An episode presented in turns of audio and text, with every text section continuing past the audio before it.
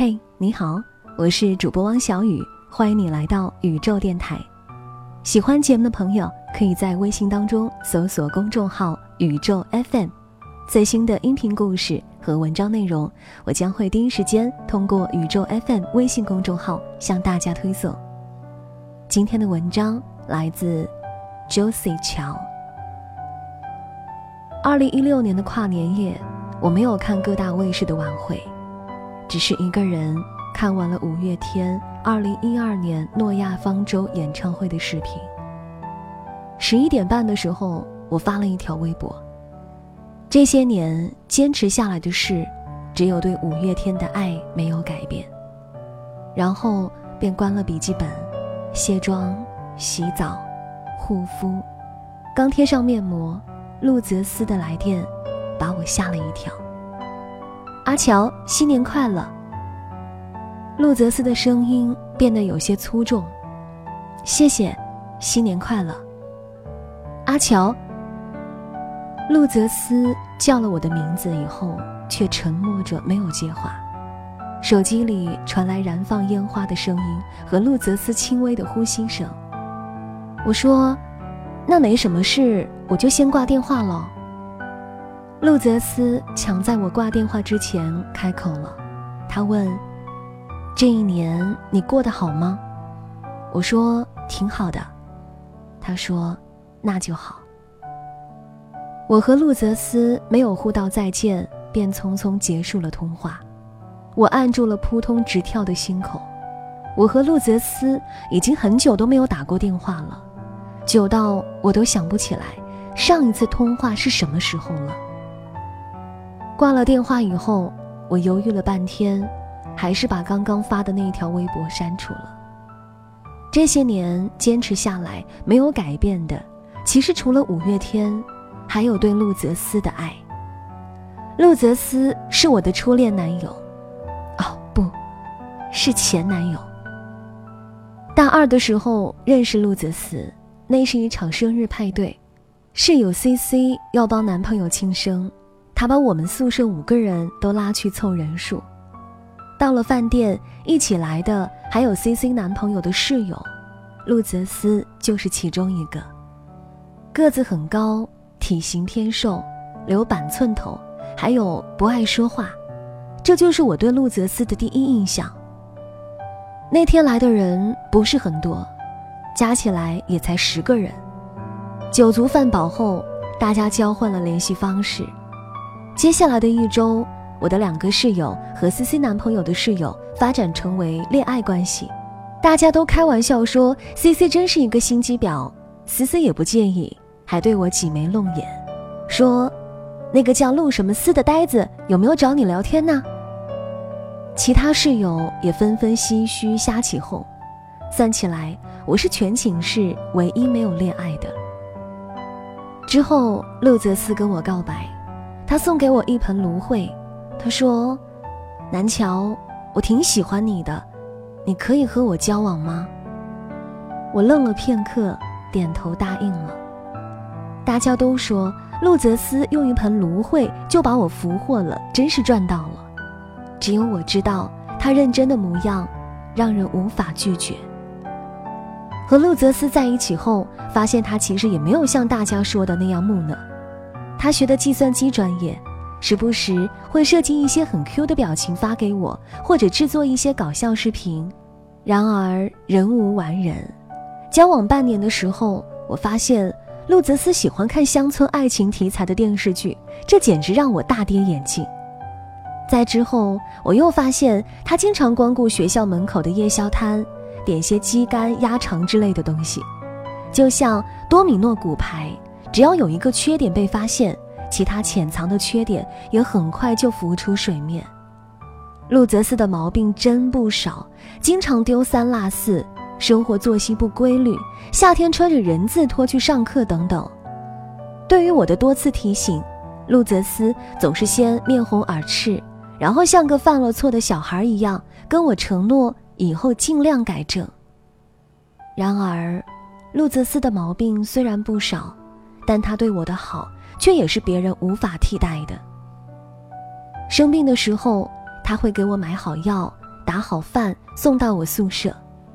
印象中，陆泽斯有一次旷课陪我去打点滴。后来听 C C 说，他那天错过了一场随堂考试，需要补考。而当我怀着愧疚的心情安慰他的时候，陆泽斯只是笑着说：“考试错过了还可以补考，我要是脑子烧坏了，他可得后悔一辈子。”陆泽斯是工科生，不懂得浪漫。但我记得他做过的最让我感动的事，是2012年国庆节带我去了上海看五月天的演唱会。那时我才知道，陆泽斯利用暑假打工挣足了演唱会的门票和旅费。阿信在唱《你不是真正的快乐》时，陆泽斯在人潮中拥抱了我。他说：“阿乔，你现在开心吗？”那一刻。我忘记了舞台上的偶像，看着陆泽斯认真的模样，突然就哭了。谢谢你，陆泽斯，谢谢你圆了我少女时期的梦想。如果天底下所有的有情人最后都能成为眷属，我不知道我和陆泽斯是不是可以毕业就结婚，只是人生没有那么多圆满的故事。和陆泽斯分手是我提出来的。在一起是他说的，虽然知道说分手很残忍，但现实不容许我优柔寡断。我们要毕业了，陆泽斯有去一家世界五百强企业工作的机会，地点在广州，而我因为外婆被检查出患了糖尿病，决定留在本地工作。陆泽斯有些举棋不定，我开始慌了，以他的性格，极有可能放弃广州的工作。拍完毕业证的那天晚上，我约了陆泽斯去吃料理。饭桌上，陆泽斯正在倒酒，我不合时宜地抛出那个沉重的话题。我说：“分手吧。”为什么？陆泽斯脸上的表情严肃起来。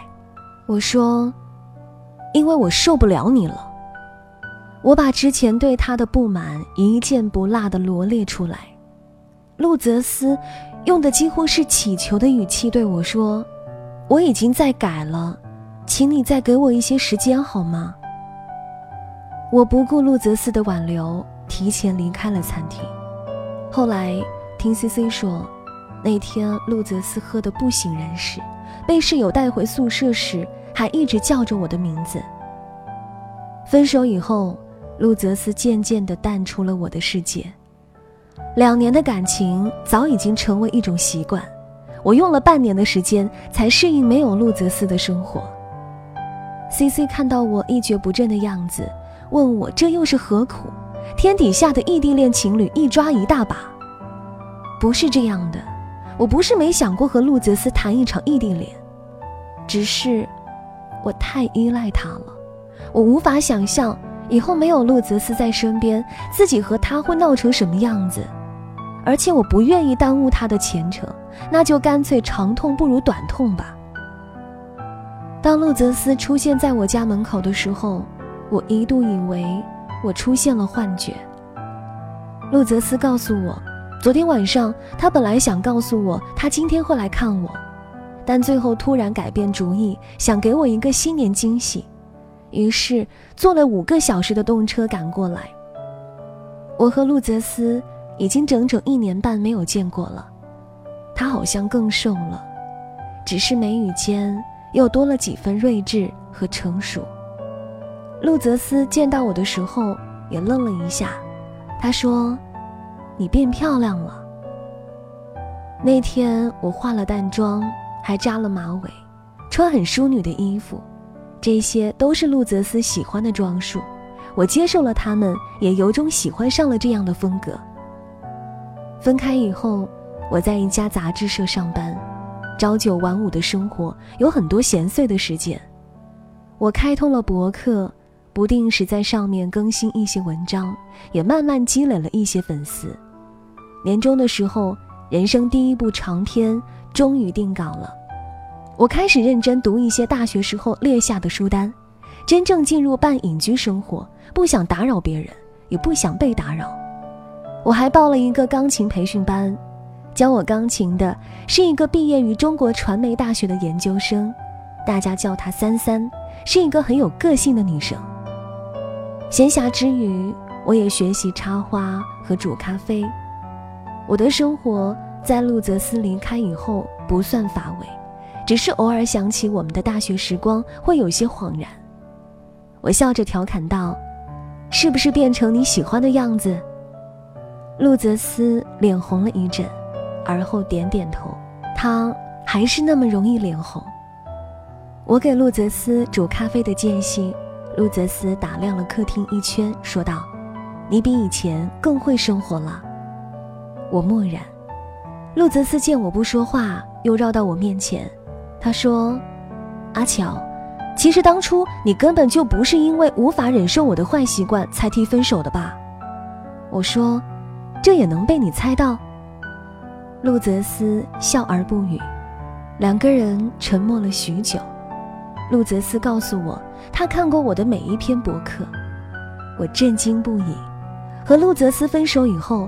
除了微博，我已经没有再用其他社交软件。而我记得路泽斯以前不用微博，不过人终究是会变的。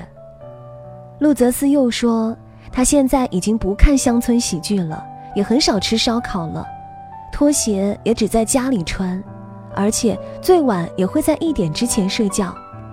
说到最后，路泽斯问我，愿不愿意再给他一个机会。我看着陆泽斯期待的眼神，突然有些鼻酸。他说的那些变化，我又怎么会不知道呢？每次看他更新朋友圈的照片，都很想点个赞，然后告诉他：“你变了好多。”陆泽斯的优秀一度让我倍感压力，但现在想想，正是因为他的优秀，我才没有停止上进。我不想只是他光环下的一抹阴影。尽管我们已经分开，我说：“其实你真的不用为了我改变那么多。”路泽斯摇摇头，他说：“我应该谢谢你才对，谢谢你让我变得比以前更好，而且我也喜欢自己现在的状态。”路泽斯的改变当然不只是看电视、吃宵夜这些鸡毛蒜皮的事情。就像我也不只是变成他喜欢的外形，真正的改变是我们都变成了对方和自己都喜欢的人。咖啡已经煮好了，我问：“那你为什么想要和我重新开始呢？”路泽斯接过咖啡，他说：“我在想，你可以喜欢一个乐队那么多年，这样的女生一定是一个很长情的人。”我说：“万一不是呢？”路泽斯答非所问，说道：“阿乔，我不想每天都只能偷窥你的微博才能知道你的生活了。”我沉默片刻，给路泽斯续上一杯咖啡。我说：“其实我也不想靠朋友圈才能知道你的动向了。”我和路泽斯都笑了。三三曾说：“如果真的爱一个人，无论他最后走多远。”只要他重新站在你面前，你就无法停止去爱他。我想，是的。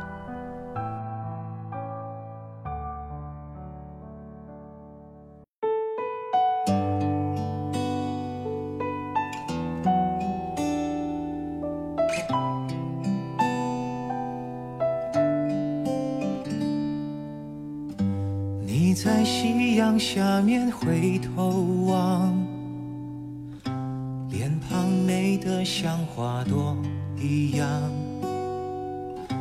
我想永远面朝你方向，我唯一的阳光。我想陪你去所有地方。感受世间所有的苍凉，也许有天你将我遗忘，我还有回忆可想。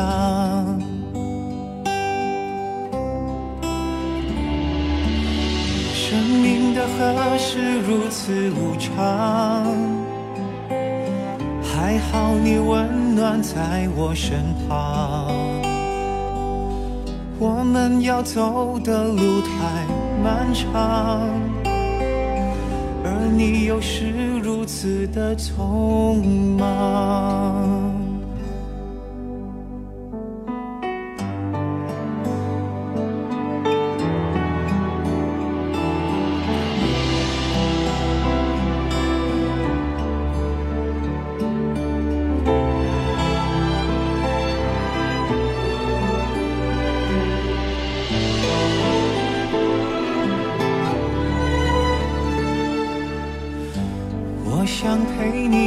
所有地方，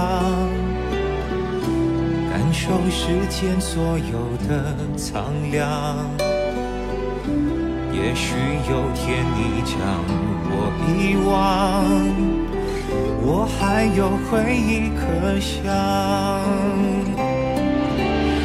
生命的河是如此无常。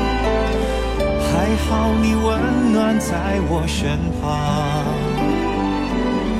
我们要走的路太漫长，